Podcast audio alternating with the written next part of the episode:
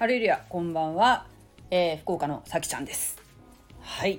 えー、っとですねある方がねあるクリスチャンの方がクリスチャンだと思うんだよな。あのマタイの福音書のね25章に出てくる10人の乙女の例えっていうねあののがお話があるんですけれども以前私はマタイの福音書を、えー、ハーベストタイムの中川先生の公開説教を聞いて勉強したことをですねアウトプットして皆さんにシェアしたことがあったんですけれどもはいこのね10人の乙女の例えっていうのはねまあ難しいですよ。うん、私はもう全然最初読んだ時意味が分からなかったんですけれども諸説あると思うんですが結局人はイエス・キリストの福音を信じて救われる。誰でもその信じるということで救われる、えー、ということは私も何べも言ってきたと思うんですけれども。その信じて救われたその救われたということがですよ。その後取り去られることはあるのかっていう問題についてその10人の例えの10人の乙女の例えね。をこうまあ持ち出してなんか語られてたように思うんですけれども。さああのこの救い救いっていうのは途中で取り去られることがあるのかっていう問題なんですけどこれもね いろいろなんか意見が分かれるみたいですけど私があの学んだ限りではそれは一旦救われた人っていうのはその途中で救いが取り去られるということはないっていう考えに私は立っています。そうだと思っています。ただしなんかじゃあね何をやってもいいのかっていう話になるんですけどクリスチャンは。救われてるんだったらもう間違いなく天国に行けるんだからそれじゃあもう信じたんだから福音信じたんだか何やってもいいじゃないかっていう話になるんですけれどもそれも違うよねっていうふうにこれこれ誰が誰が聞いてもそう思うでしょ？常識的に。何やってもいいってわけじゃないよね人間ってね。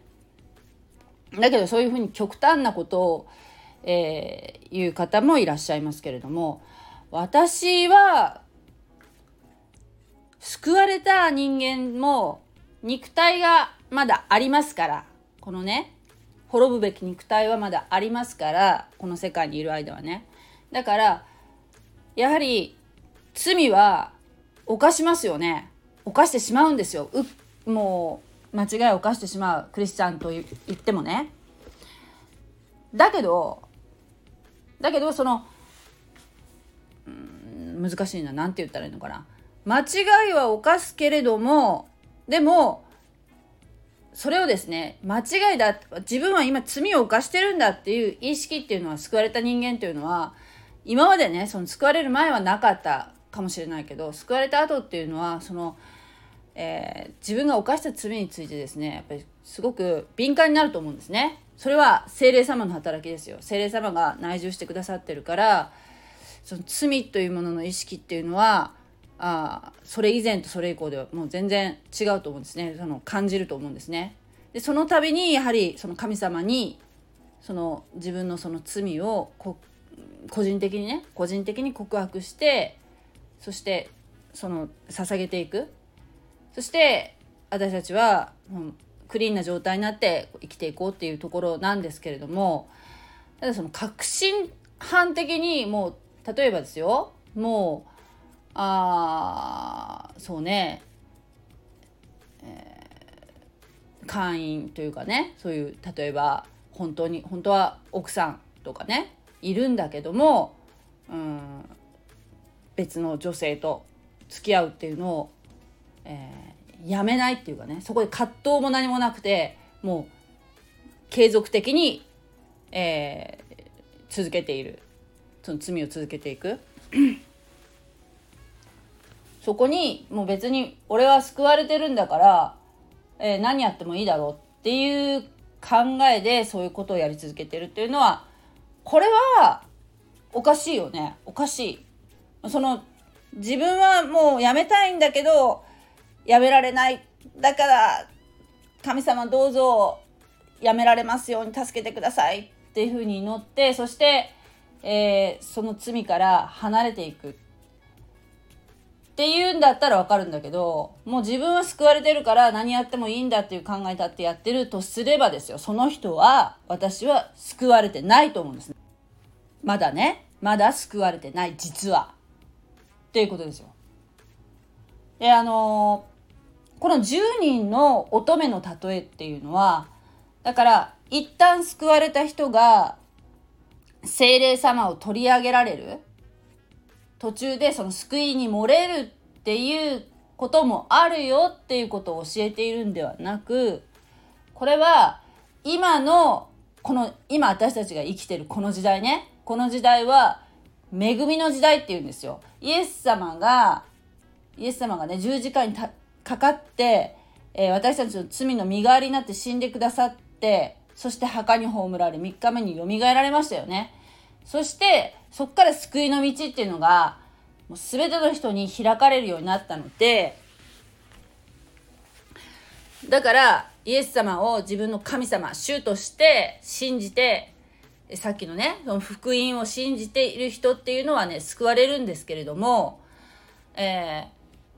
そういう時代ってそういうすごく恵まれてるでしょ？だって自分の行いじゃないんだからこいう例えばさ瞑想しましたとかさ悟りましたとかさそういうなんていうの？自分の努力とかでは関係なしにそういうのは関係なしにそのイエス様を信じる信仰によって救われるっていうのがもうすごいラッキーな時代なんですよこの。それが今2000年ぐらい続いてるのね。でもこの時代はやがて終わるんですよ。それはいつ終わるかっていうとえー、クリスチャンがこの地上から取り去られる時がやがて来ます。それ以降はこの地上にクリスチャンがいなくなるのね。でその後どのくらい経ってかわからないけどそれは書いてないんだけどもその後大観難時代っていう7年間の非常に苦しい時代がやってくるわけですよ。この7年間の大観難時代にもなんとイエス・キリストを信じる信仰を持つ人が出てくるということなんですね。それがこの住人の乙女にた例えられている人々なんですよ。ところがやはりその信じている人と信じられない人っていうのが出てくると。2社に分かれるっていうことなんですね。この7年間の間。でこの7年間の間にイエス様を信じる人っていうのはものすごく迫害を受けるわけですね。あ今私たちクリスチャン日本ではだよ。日本ではクリスチャンになったってそんなにほら何て言うの？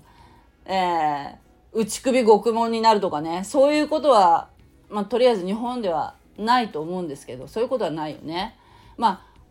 海外では非常にクリスチャンが迫害を受けているような地域もありますけれどもだけど少なくとも日本ではそういうことないでしょ？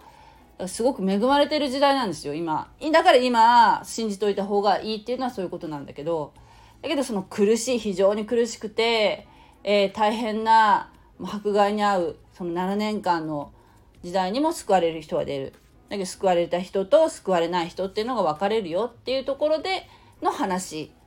であるという解釈が私はあのなすごく納得したんですね。はい。で、えー、この話をですね私あの私のチャンネルの冒頭のところにピンピン止めっていうの？何て言うんだっけ？過去そのことについてあの話お話をしたところのをねあのピン止めしてるので興味がある方はね是非聞いてみてください。はい。やはり、えー、ユダヤ人の習慣とかそういったものを、えー、勉強しないと知らないと、えー、この聖書っていうのはねあ理解できないんじゃないかなっていうのは本当に強く感じた箇所です。はい、非常に面白いですね。皆様お一人お一人にも豊かな神様の祝福がありますように信仰に導かれますようにお祈り申し上げます。God bless you!